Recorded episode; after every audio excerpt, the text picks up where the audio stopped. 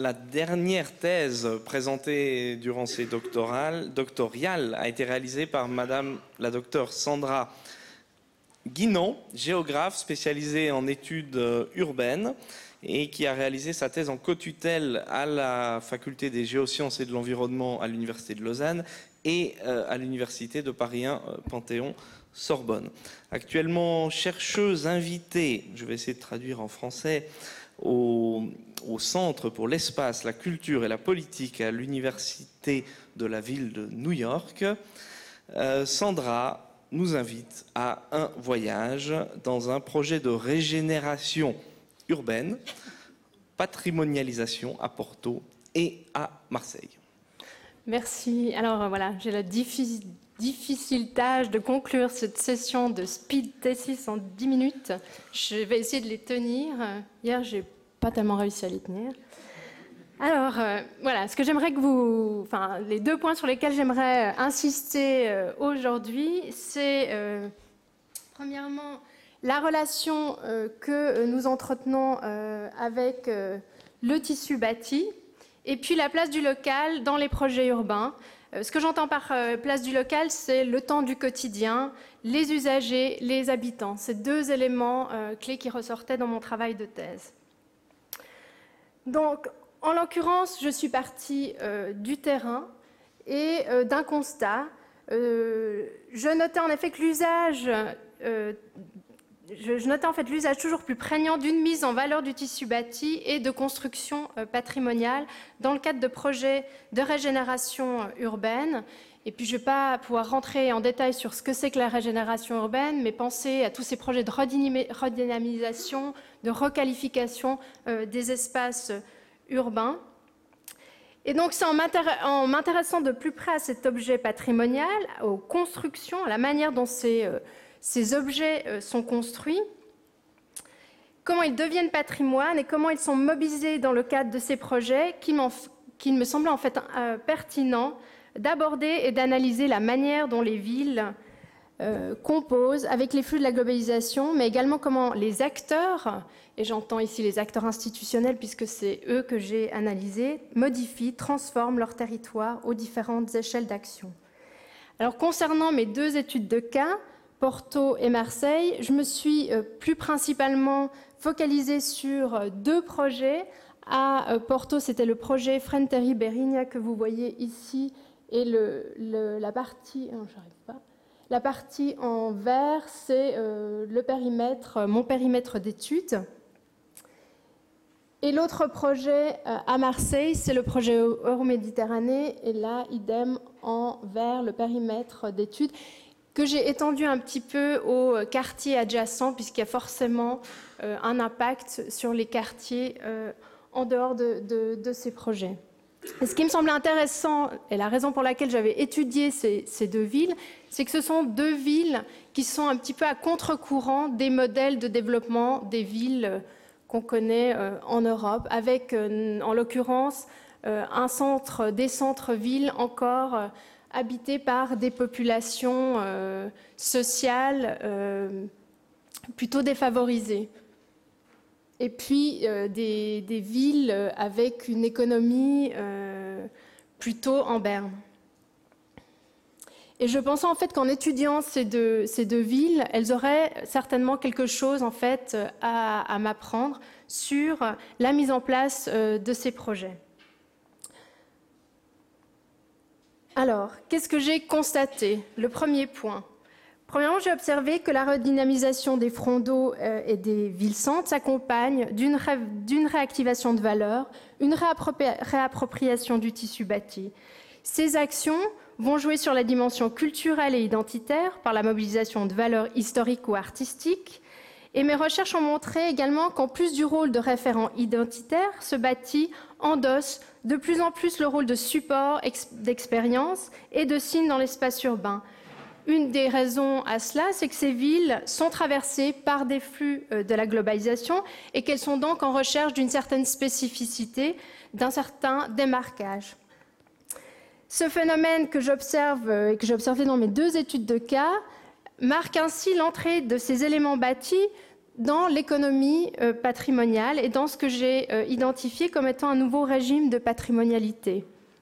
Donc, dans l'idée que de référents classiques, et là je me suis basée sur Aloïs Riegel, donc de référents classiques qui créent du sens au niveau d'un groupe ou d'une société, ce qui est encore le cas actuellement, on serait passé à des valeurs de consommation, d'expérience et de distinction qui agissent directement au niveau de l'individu. De même, de valeurs classiques qui sont ancrées, on observe, j'ai observé une sorte de glissement vers des valeurs plus éphémères, plus dynamiques et fluctuantes. À Porto, notamment, la ville insiste sur la nécessité, de préserver et de valoriser son cadre bâti en tant que support de développement touristique. C'est l'ensemble du bâti, le cadre paysager urbain, qui est ainsi mis en valeur, plus particulièrement pour l'ambiance qu'il permet de créer, de recréer et de diffuser.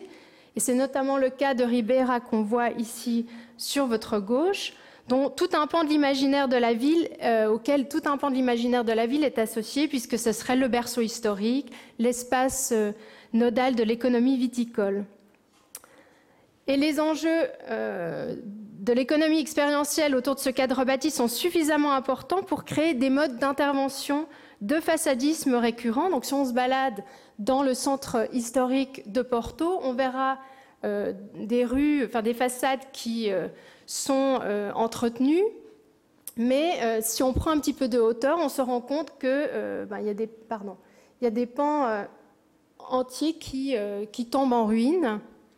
Et puis, on voit également que la société de réhabilitation de Porto n'hésite pas à vider complètement certains îlots et ne garder euh, que euh, la façade dans ses projets. À Marseille, j'ai observé une valorisation de certains éléments bâtis du périmètre en tant qu'éléments forts qui vont marquer le projet Euroméditerranée et qui vont lui donner une identité, une visibilité, tant depuis la mer que depuis l'autoroute A55. C'est le cas du silo d'Arin que vous voyez sur ces images et qui se trouve sur le périmètre euh, du port et qui va, aux côtés euh, de la tour de Zaha participer à la silhouette du projet et plus largement à la silhouette de la ville de Marseille. C'est donc un support communicationnel pour la ville. Il va officier comme un signe dans l'espace urbain. Et donc, pour la petite histoire, il faut savoir que ce euh, silo, dans les années 90, fin des années 90, devait être détruit pour euh, la ville de Marseille, c'était un élément gênant qui gâchait la vue sur la mer. Et puis pour le port autonome, c'était également un, élément gênant pour le développement futur du port. Et il a fallu la mobilisation d'intellectuels marseillais pour sauver euh, le silo d'Arin, qui ensuite euh, a été, vous le voyez sur cette image, a été complètement réintégré dans les discours de la ville, puisque sur cette affiche pour les journées du patrimoine, on le retrouve euh, en premier plan. Donc plus largement, ce sont des objets ponctuels dans l'espace urbain qui sont valorisés en tant que signe fort du paysage bâti marseillais, mais qui sont également des éléments de prestige à l'adresse de populations de la ville, mais surtout de l'extérieur, euh, des potentiels investisseurs ou des ménages intéressés par une ville qui se démarque qui euh, bouge, qui se renouvelle et se réinvente. Donc on a des nouvelles caractéristiques du patrimoine qui émergent. Ce nouveau régime de patrimonialité qui est caractérisé par une circulation des valeurs à l'échelle globale, plutôt qu'un ancrage de référents historiques, culturels et identitaires au niveau local, ce qui a pour conséquence que le patrimoine est mobilisé à des fins stratégiques dans le cadre de ses projets, et qu'il y a un changement de caractéristique des valeurs qui lui sont attribuées, qui reflète en fait une tension permanente entre un système monde, hein, l'échelle globale, et puis ce système du quotidien, cette échelle locale. Et puis on peut euh, réfléchir comme ça ou juste euh, penser notamment au quartier du Flon. Et puis euh, à la manière dont les anciens entrepôts été reconvertis, transformés et réhabilités, et puis ce nouveau sens du point de vue de l'expérience qu'ils projettent sur l'espace urbain. Ce, premier constat m'amène au deuxième.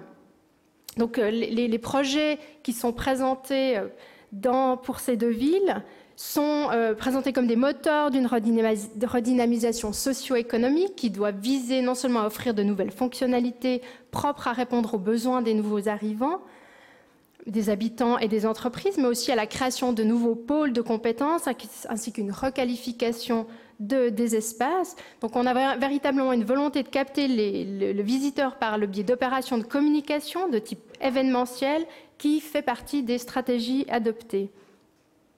Et les, autorités publiques affichent clairement leur détermination à opérer ce changement d'image. Et donc en étudiant ces deux villes, j'ai remarqué que si elles cherchent effectivement euh, à, changer d'image, elles, cherchent aussi à euh, devenir des villes et attendre à devenir des villes globales. Donc ces villes sur lesquelles les projecteurs, les, projecteurs euh, sont braqués parce qu'elles sont dynamiques, parce qu'elles font parler d'elles, parce qu'elles font preuve d'innovation. Ou du moins ces villes essayent d'y ressembler en tablant sur la mise en place d'attributs et de référents dominants. Et donc en analysant en analysant les paradigmes et les discours autour de ces projets, je me suis rendu compte que ces derniers étaient principalement tournés vers l'extérieur et qu'une réelle prise en compte du vécu social, culturel et économique du territoire dans lequel ils s'inscrivent manquait, et ce malgré les objectifs clairement affichés d'améliorer les conditions socio-économiques de ces territoires.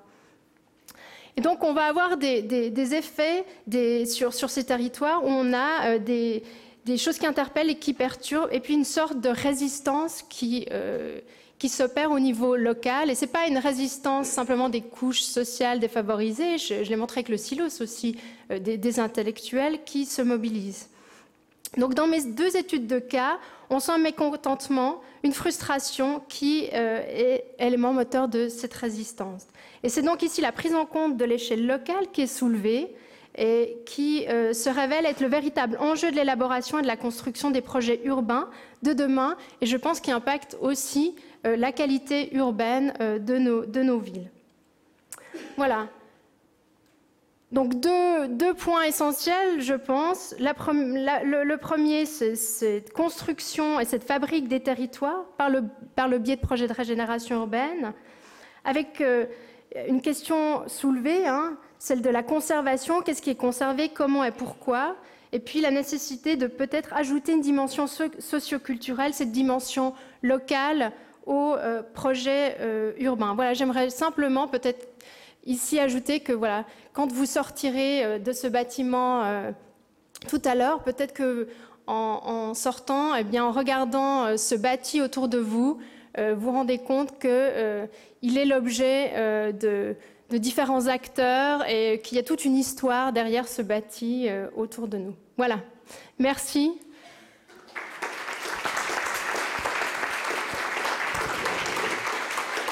Je vais juste, ajouter un mot que, j'ai coupé. Euh, je voulais juste dire, et je pense que vous vous, en êtes rendu compte en écoutant euh, les différentes interventions, que voilà, une thèse, c'est vraiment chouette, mais quand on peut la faire avec passion, c'est encore mieux.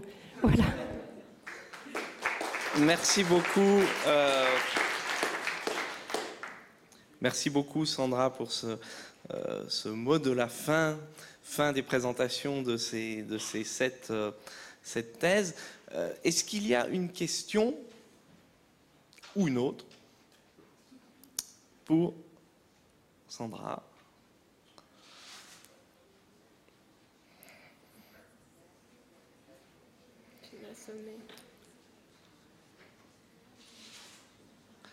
À part la question, bien évidemment, pourquoi Porto? Pourquoi Marseille?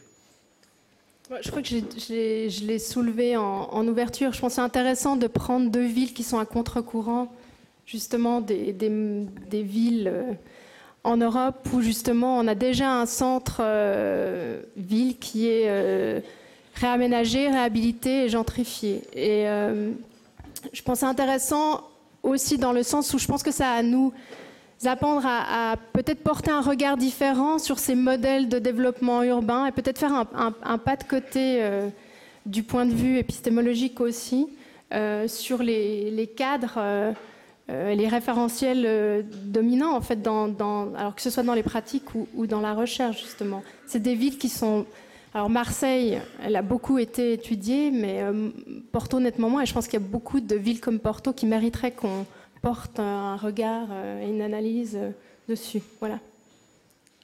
Merci. Oui.